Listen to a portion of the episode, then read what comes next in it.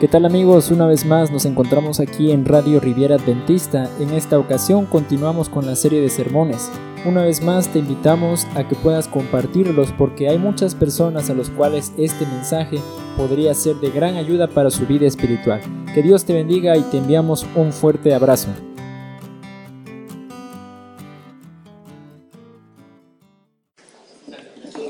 Vamos a estudiar la Biblia esta noche. Y yo quiero decirles que no deja de ser un privilegio para mí presentar la palabra de Dios. Dije al principio de esta semana de oración que siendo que esta es una institución universitaria y también mi alma mater,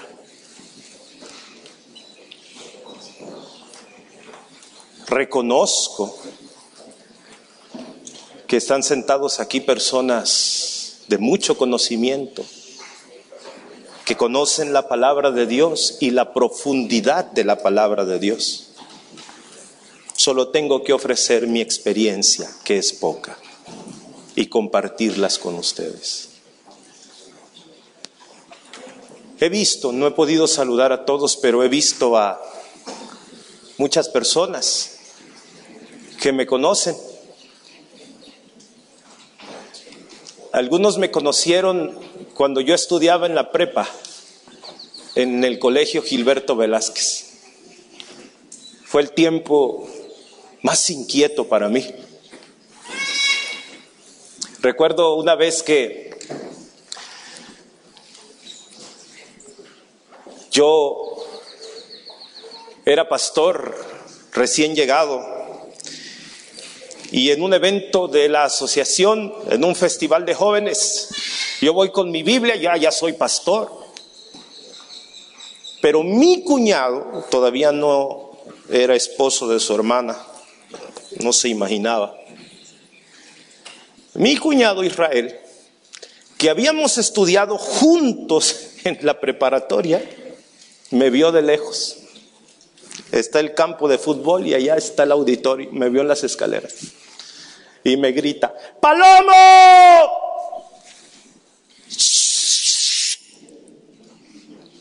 Ese era mi apodo de la prepa. Cuando lo escuché, se me caía la cara de vergüenza. Todos voltearon a ver. El pastor. Ya después le dije, no me digas así, por favor. Algunos aquí me conocieron en la universidad. De todos mis maestros de teología, solamente hay dos presentes. El pastor Raúl Lozano, que me dio teología sistemática. Y el pastor Moisés Espinosa, que me dio griego. Por ahí debe estar. Y pasé, con mucho sacrificio, pero pasé. Algunos me conocieron en otra etapa de mi vida. Saludé a Valeria, que está en nutrición, y aquí está la hermana Escarpuy, por ahí la vi. Estuvimos viviendo en su casa en León, Guanajuato, en un proyecto de evangelismo. A alguien se le ocurrió decir, los alumnos de tercer año de teología se van a ir seis meses a hacer evangelismo a León, Guanajuato. Seis meses. Allí van a pasar el semestre. Les van a dar clases en la mañana y estudios bíblicos en la tarde. Diez almas su blanco. Seis meses dando estudios bíblicos. De 20, 10 dejaron la escuela de teología. Nos corrían, nos echaban a los perros, nos regañaban, nos... El hermano Escarpulli nos recibía en su casa como hijos.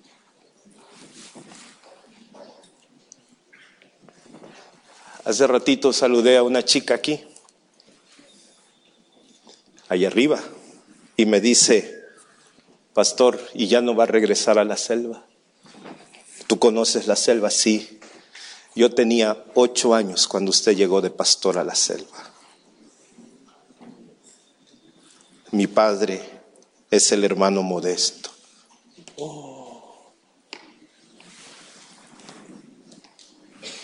Muchos me conocen de diferente forma. He saludado a chicos donde yo fui director de jóvenes en la Asociación Oeste de Chiapas, pastor. He saludado a los hijos de los pastores, mis compañeros. He saludado a los muchachos de Tapachula y del Soconusco, pastor. Pero voy a contar cosas que nadie conoce. Porque Dios me ha ido formando como el herrero, con martillos, golpe a golpe, hasta ya a llevarme a donde estoy y hacer de mí lo que soy. Pero basta de charla, cierren sus ojos. Querido Padre, por favor, te invitamos para que te quedes con nosotros y nos acompañes. Ven, sé nuestro invitado de honor. Vamos a estudiar tu palabra. Úsame como un instrumento en tus manos. En el nombre de Jesús te lo pido. Amén. Evangelio de San Marcos, capítulo 5, versículo 21 en adelante. Evangelio de San Marcos, capítulo 5, versículo 21 en adelante. Leo, al pasar otra vez Jesús en una barca a la otra orilla, se reunió alrededor de él una gran multitud. Él estaba junto al mar y vino un alto dignatario de la sinagoga llamado Jairo. Al verlo se postró a sus pies y le rogaba mucho diciendo, mi hija está agonizando, ven Pon las manos sobre ella para que sea salva y vivirá. Fue con él y le seguía una multitud y lo apretaban. Pero una mujer que desde hacía doce años padecía de flujo de sangre y había sufrido mucho a manos de muchos médicos y gastado todo lo que tenía y de nada le había servido, antes le había ido peor, cuando oyó hablar de Jesús se acercó detrás entre la multitud y tocó su manto. Porque decía, si toco tan solo su manto, seré salva. Inmediatamente la fuente de su sangre se secó y sintió en el cuerpo que estaba sana de su azote. Luego Jesús, conociendo en sí mismo el poder que había salido de él, volviéndose a la multitud, preguntó, ¿quién ha tocado mis vestidos? Sus discípulos le dijeron, ves que la multitud te aprieta y preguntas, ¿quién me ha tocado? Él miraba alrededor para ver quién lo había hecho.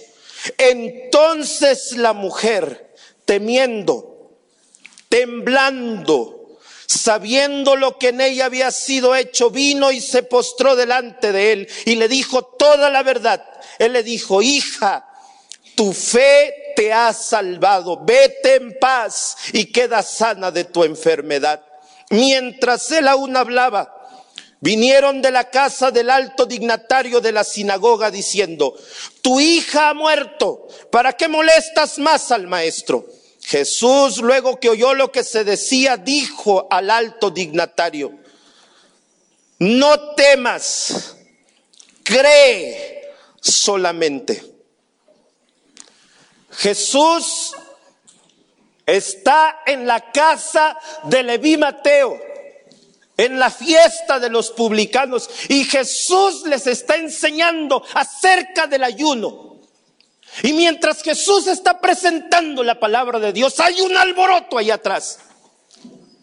Un alboroto, la multitud está alborotada, algo sucede y ustedes conocen a la gente, comienza a cuchichear.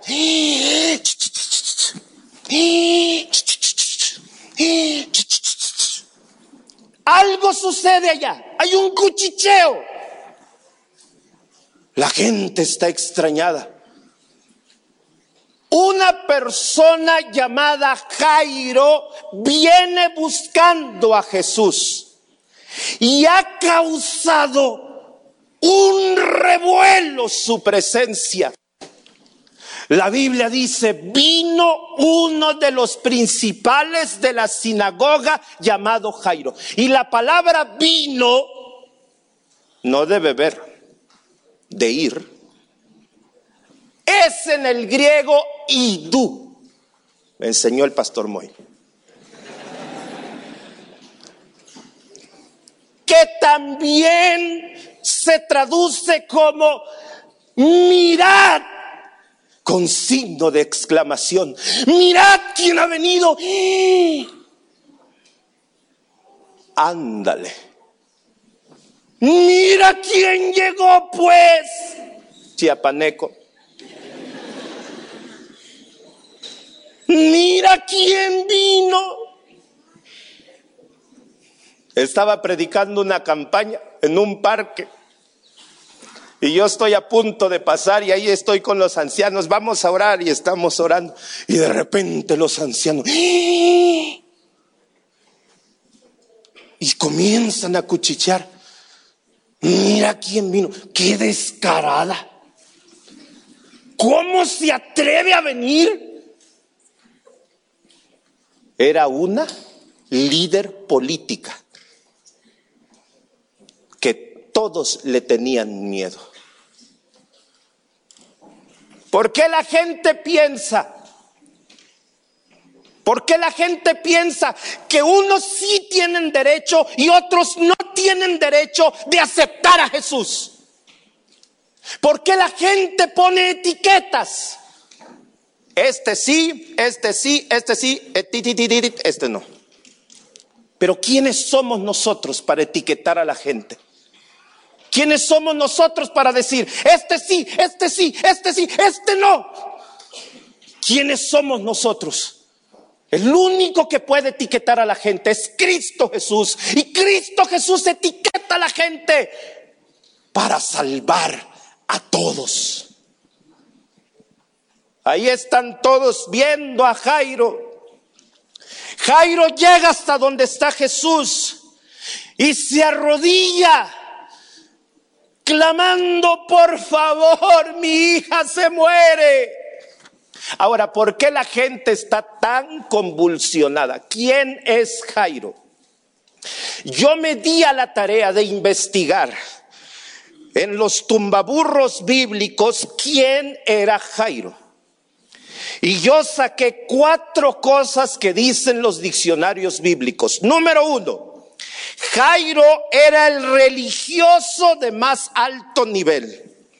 Número dos, era un profesor prominente. Número tres, el alcalde y el juez de la comunidad. Y un comentador bíblico dice, todo eso en una sola persona, Jairo. Así que Jairo era muy importante, súper importante, mega importante, archi recontra importante, para que me entiendas. Por favor, Jesús, mi hija se está muriendo. Mi niña se está muriendo. Mi niña de 12 años se está muriendo. Haz algo, Jesús. Por favor, que se está muriendo. Jesús no dice nada. Y comienza a caminar con Jairo. Pero en el camino, desde que Jairo llegó con Jesús hasta la casa, hay obstáculos, inconvenientes contratiempos, problemas. Primer problema. La multitud que aprieta. Y Lucas utiliza una palabra diferente en griego que no utiliza Marcos, sofocar. La multitud no aprieta, la multitud sofoca. Una cosa es que te aprieten y otra cosa es que te sofoquen. Una cosa es que te estén apretando y otra cosa es que te estén sofocando. Un día, una tía mía, pasada de peso, me vio y como que le emocionó mucho mi presencia. Y me, ¡ay, hijo! Me acuerdo cuando te hacía tu mole. ¿Cuánto has crecido, chamaco? Hace 20 años que no nos veíamos.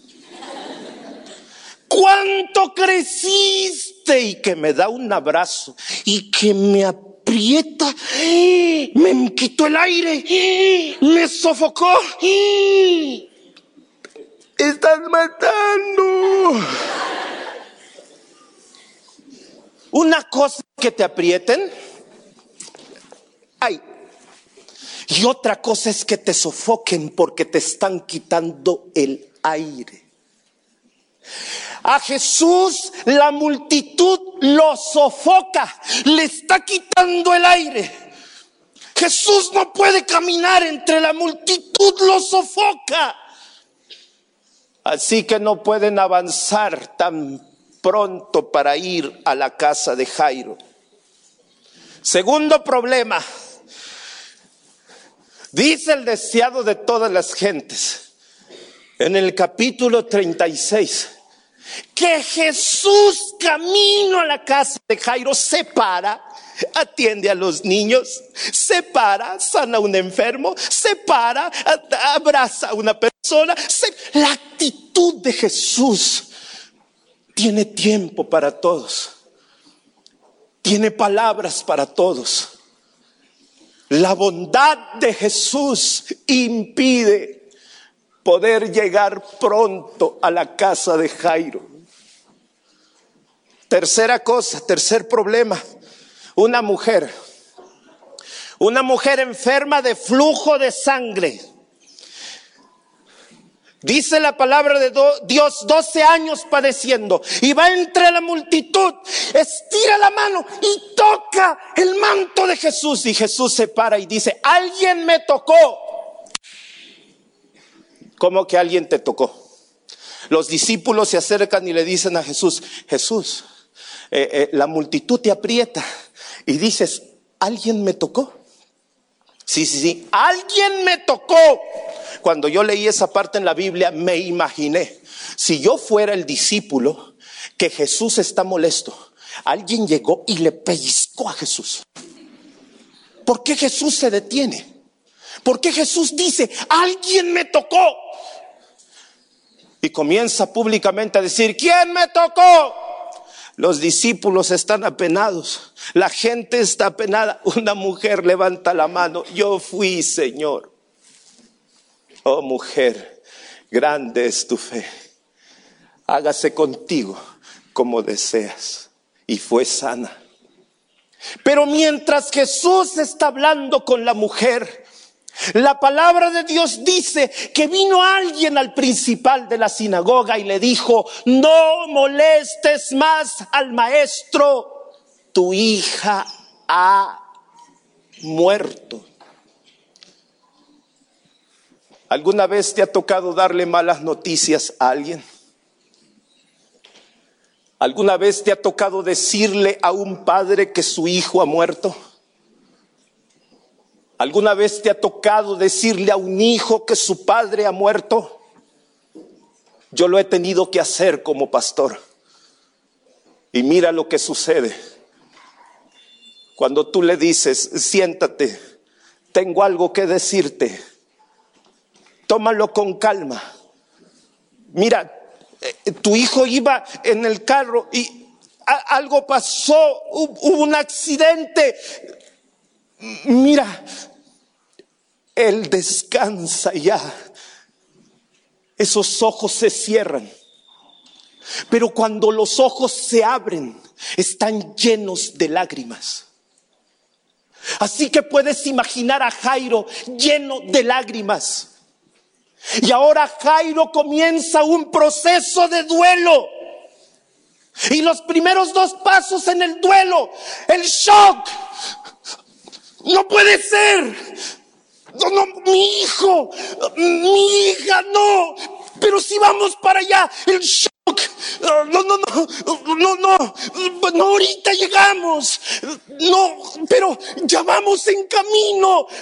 Jesús viene conmigo. Y la segunda etapa, la rabia. No, ¿por qué? No, ¿por qué a mí? ¿Y por qué yo? ¿Y, por qué ahora? ¿Y, ¿Y por qué no te diste prisa, Jesús? ¿Por qué? ¿Por qué? ¿Será que estoy predicando a alguien aquí como Jairo, con el corazón partido? Estaba predicando un día en un lugar y recibí una invitación, pastor, lo espero a comer a las dos de la tarde. Llegué. Y cuando yo llegué, sentí algo raro.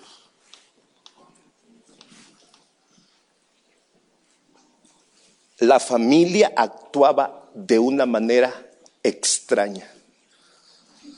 Yo siempre he sido muy prudente y no me meto donde no me importa y donde no me llaman. Pero ese día sucedió algo extraño que casi nunca me ha pasado.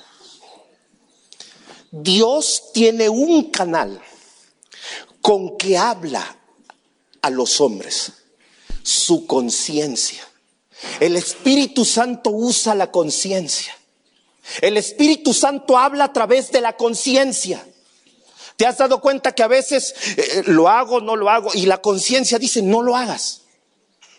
Un día llegó alguien corriendo ahí en Tuxtla, yo voy caminando en la calle, llega alguien corriendo y dice, ¿cómo estás, mano? Bien. dice, oye, ¿no te interesa algo? ¿Qué? Y, y saca una, una, una laptop, MacBook, y dice, te la vendo, cuate. ¿Y, y cuánto quieres? Dame mil pesos y ahorita. Yo la quedo, lo quedo viendo, le digo, ¿cómo? Mil pesos de una vez, volteando a todos lados. Y yo me acordé que traía mil quinientos en la cartera. Y dije, ya la hice. La conciencia es robada. Es robada. Entonces, ¿qué? Le digo, no traigo dinero, cuate. Pero ahorita vengo, aquí vivo como a tres cuadras, lo voy a traer, se lo agarra, subo un taxi y me voy. No me vaya a seguir. Dios usa la conciencia para hablarnos, muchachos. El problema es que muchas veces callamos la voz de la conciencia. Estoy en esa casa y el Espíritu Santo me habla a través de la conciencia. Pregunta, Pregunta. ¿Cuántos viven en esta casa? Somos cinco, pastor, mi esposa y yo, mis tres hijos. Pregunta, ¿y dónde están sus muchachos? Ah, están en la escuela, ahorita vienen. Nos sentamos a la mesa, hay seis sillas, hay seis platos, el mío y el de los cinco miembros de la familia. Se sientan a la mesa pero falta uno. Pregunta, eh, ¿y dónde está el que falta? No me hizo caso. Y al rato, pregunta, yo, pero ¿por qué voy a preguntar?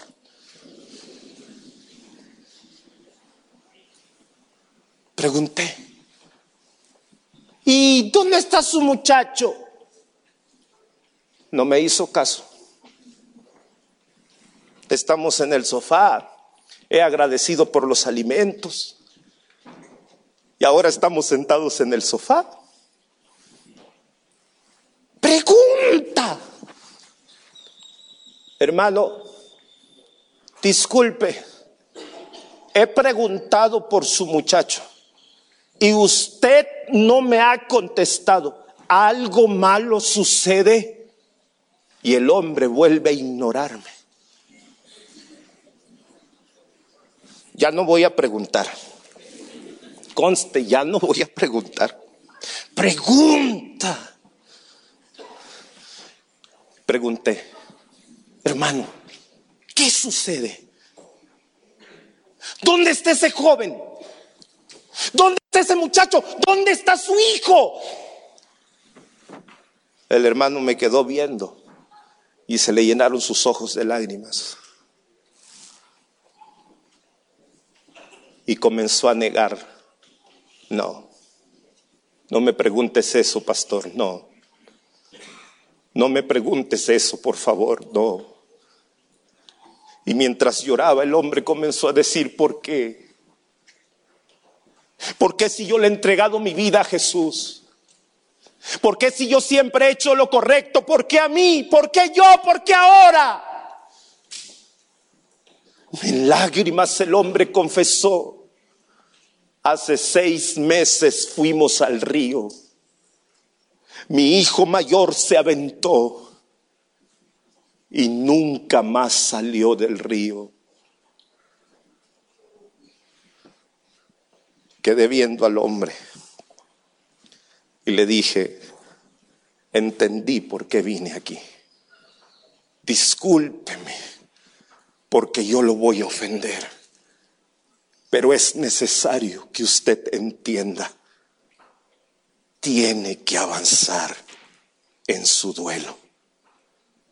Míreme por favor, su hijo no va a volver, su muchacho descansa no va a regresar hasta que Jesús venga. El hombre me veía y me quería golpear mientras decía, no, no me digas eso, no va a volver. ¿Por qué pone otro plato en la mesa? No va a volver.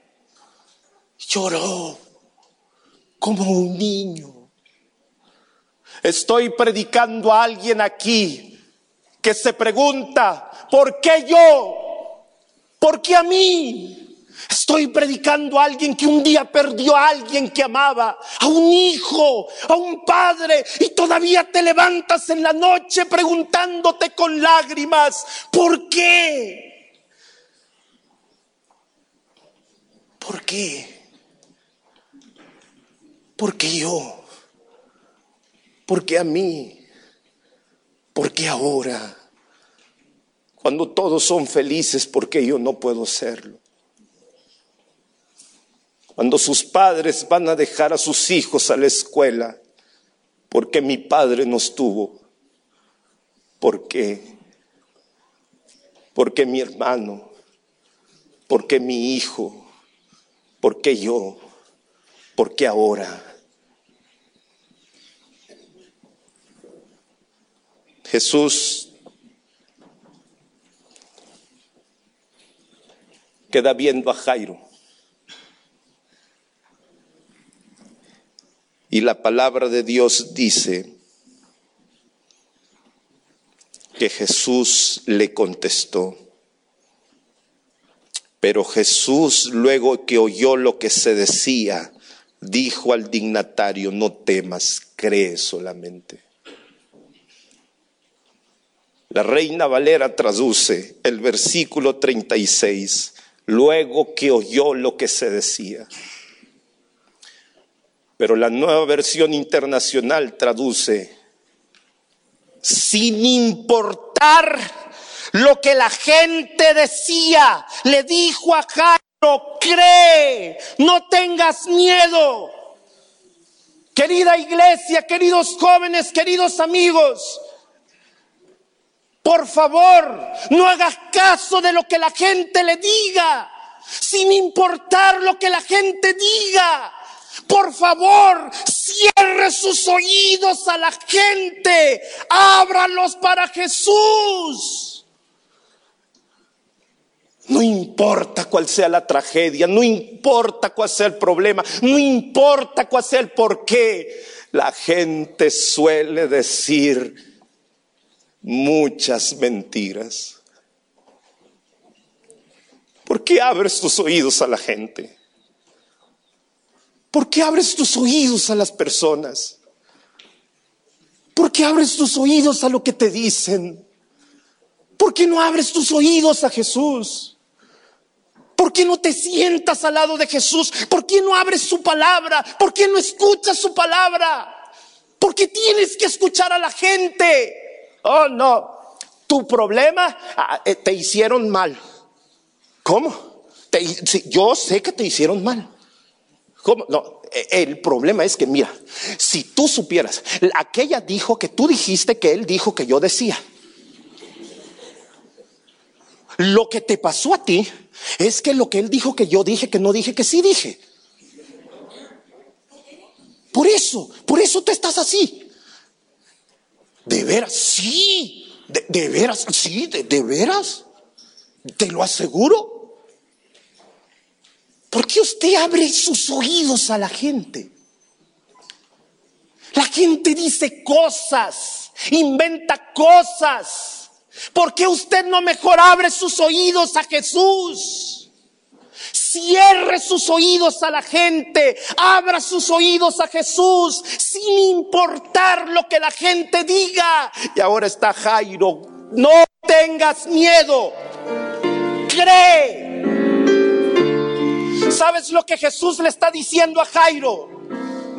Jairo, cuando tú llegaste donde yo estaba, cuando tú llegaste donde yo estaba, tú creías lo posible. Tú fuiste donde mí porque creías que yo podía sanar a tu hija. Y yo te seguí. Ahora yo te digo, no tengas miedo.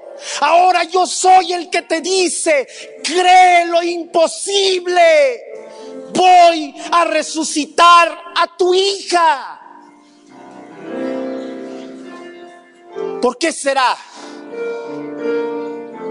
Que creemos lo posible, pero lo imposible no.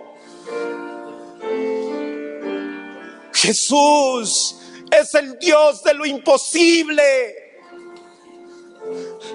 Lo que es imposible para los hombres es posible para Jesús. Crea lo imposible.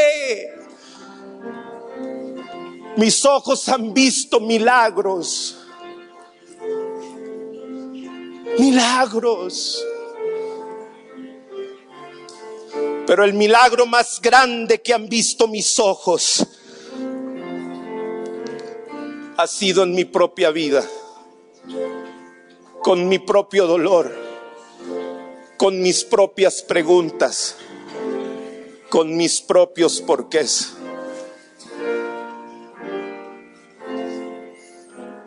Era pastor en Copainalá soltero.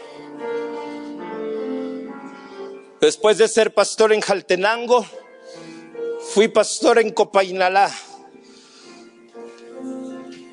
Iba a dar una campaña de evangelismo y estaba jugando el Real Madrid contra el Barcelona. Así que le dije al Señor, vamos a ver un ratito el partido y luego seguimos con lo nuestro prendí la televisión mientras me acomodaba la corbata. El Barcelona había metido gol. Gol. Y mientras me acomodaba la corbata, tocaron la puerta. Toc, toc, toc, toc, toc, toc, toc, toc. Abrí.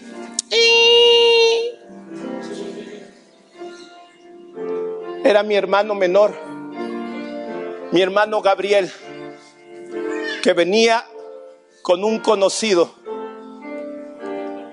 Gabriel me quedó viendo y me dijo, Daniel, algo pasó. Algo pasó. ¿Qué pasó?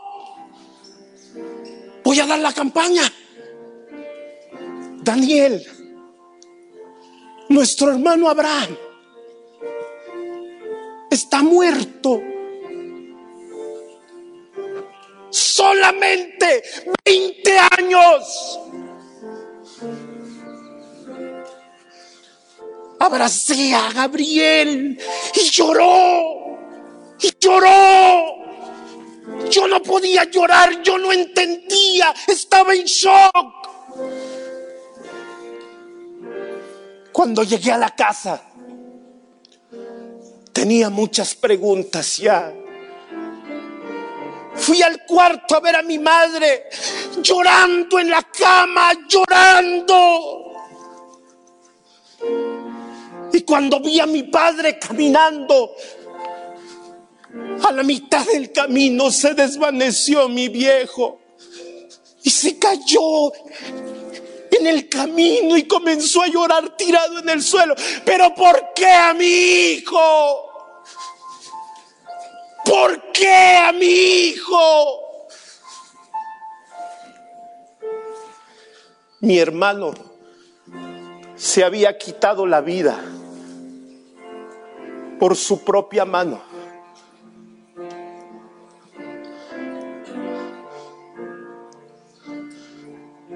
¿Cómo? Una familia cristiana, una familia buena. Nunca vi a mis padres pelear, nunca vi a mis padres decir malas palabras. Una familia vegetariana, una familia buena. ¿Por qué? Jesús, dime por qué. Recuerdo el, entierro a mi madre, queriéndose aventar mientras bajaban el féretro de su hijo. ¿Por qué? ¿Por qué?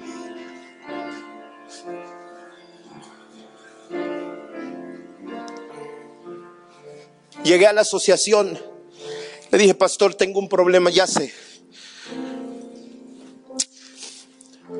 Vengo a meter mi renuncia. Yo no puedo ser pastor. Lo siento, yo no puedo ser pastor. El presidente de la asociación agarró la hoja y la rompió. No, tómate los días que quieras. Pasé dos semanas sin comer, aislado en un cuarto preguntándole a Jesús, ¿por qué? Había terminado la maestría en vida familiar, pero de nada me sirvió. Recibí una llamada. Esa llamada era de mi maestra cubana intervención en crisis. Daniel, supe lo que te pasó, mi hijo. Levántese. La tragedia es una oportunidad, mi hijo. Levántese. Y tire todas las cosas de su hermano para que avance con su duelo. Fuimos al cuarto, abrimos las gavetas y en bolsas la ropa, los zapatos, sus anotaciones, todo tirándolo a la basura.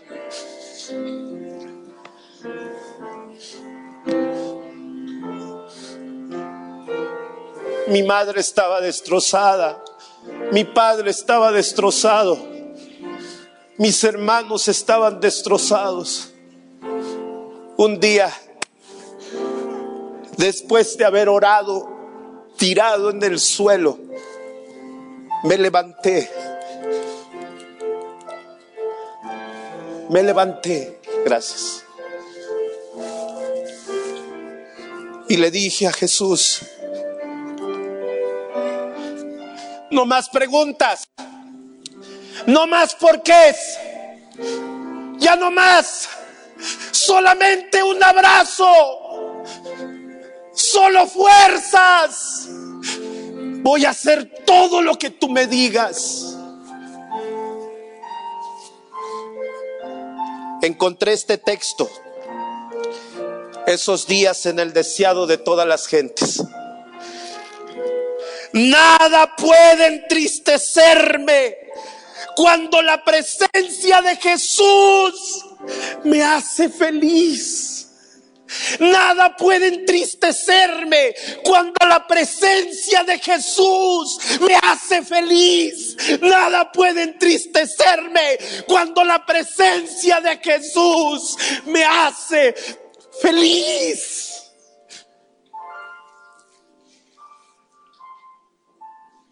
Lo hicimos en un cuadro y se lo dimos a mi madre. Nada puede entristecerme cuando la presencia de Jesús me hace feliz. Un día de esos días nos reunimos como familia. Hemos llorado, hemos guardado luto, tenemos el corazón destruido.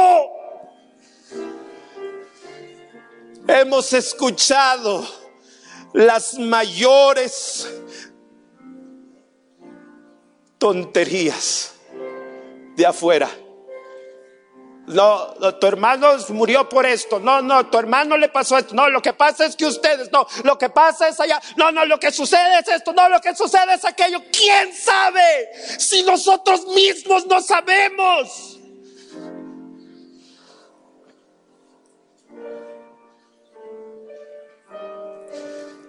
Reunidos, hicimos un pacto. No entendemos el por qué. No sabemos por qué. Y no queremos preguntarle nada más a Jesús. Ahora, ahora, vamos a aprovechar la tragedia como una oportunidad. ¿Una oportunidad? Una tragedia, una oportunidad. Sí, mi hermano no va a morir en balde. La tragedia va a servir de algo, es una oportunidad para ser un mejor cristiano. Voy a orar más, voy a estudiar más. Mamá, perdóname si te he ofendido, voy a ser un mejor hijo. Raquel, discúlpame, voy a ser un mejor hermano. Y mi madre, hijos, perdónenme, voy a ser una mejor madre. No vamos a dejar que la tragedia nos destruya. La muerte de mi hermano nos va a hacer mejores.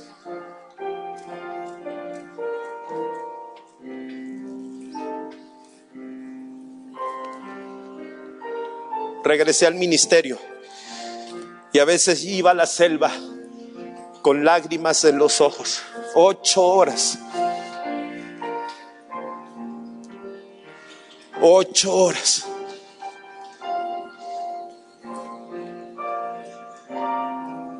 No tengo respuestas, solo tengo una palabra. No tengas miedo, Daniel. Solamente cree. Todo está bajo control. Solamente cree.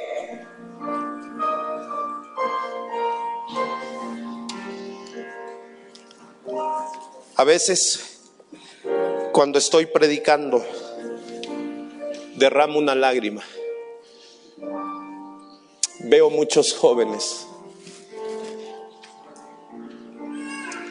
y me imagino que alguno de ellos está como mi hermano, sufriendo por dentro y nadie lo sabe. Pero trato de llegar a tiempo diciéndole, no te rindas mi hijo, no te rindas, no importa lo que has hecho en tu vida, no te rindas, no importa lo que ha pasado, levántate, no te rindas, sigue adelante, no te rindas, no te rindas. Le estoy hablando a un hijo que tiene preguntas, no tenga miedo solamente confíe. Jesús tiene todo bajo control. Le estoy hablando a un empleado que tiene sus preguntas. No tenga miedo, solamente confíe. ¿Cómo has venido acá? No me gusta predicar de esto. Pero hoy la muerte de Abraham tenía que valer la pena para decirle a todos ustedes, Jesús está a su lado. Y ese dolor imposible, Jesús lo puede cambiar para Jesús nada es imposible. Voy a terminar haciendo una invitación. Y esta invitación es doble. Yo no espero que todos vengan, por favor. No espero que todos vengan solamente aquellos a quien Dios les ha hablado esta noche. No más preguntas, solo un abrazo de Jesús. Esta invitación es para los empleados de esta institución.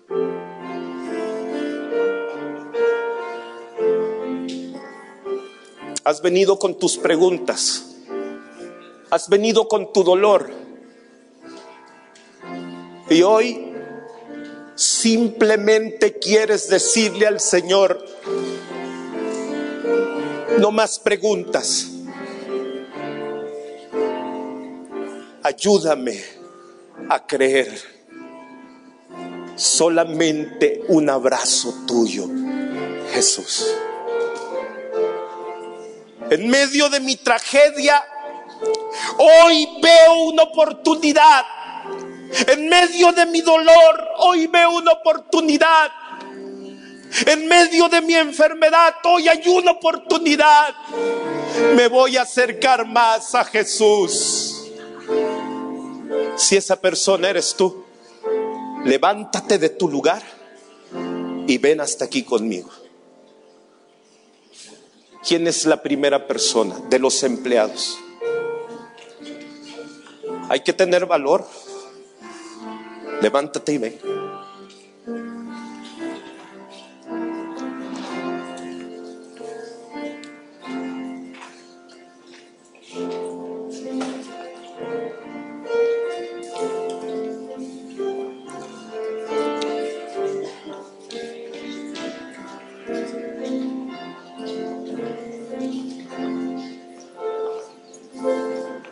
¿Quieren subir?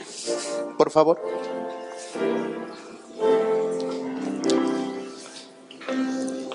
Yo no espero que todos vengan, por favor.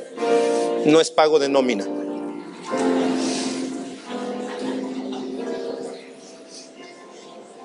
Pero si tú debes venir, ven.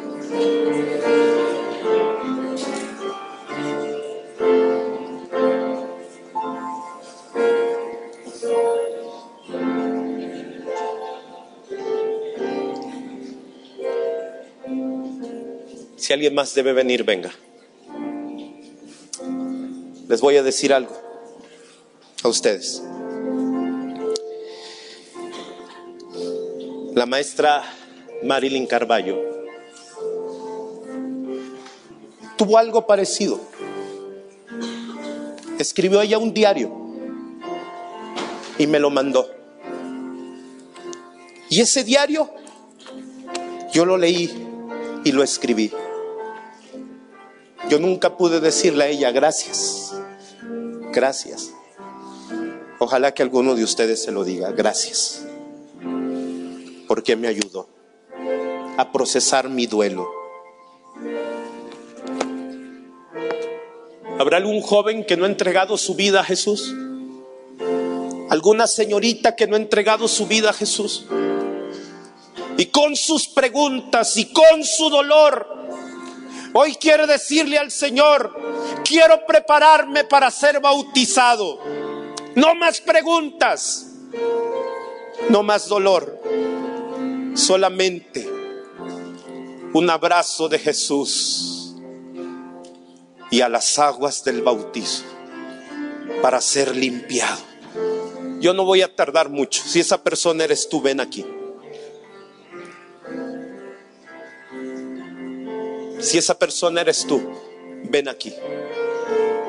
¿Quién es el primer valiente? En el nombre de Jesús se levanta y viene hasta aquí. ¿Quién es la primera valiente y el primer valiente que quiere ser bautizado este sábado? Ven. ¿Quién es el primer valiente? Ven, ven aquí conmigo. Ven, mi hijo. Dios te bendiga. Dios te bendiga. Gracias. Venga.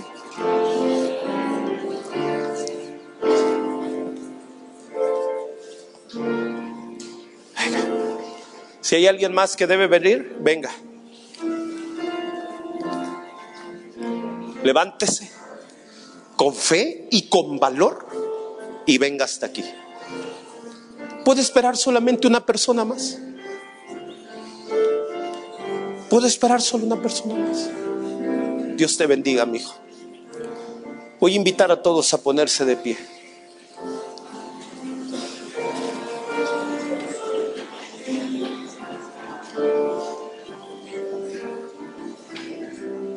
Dios te bendiga.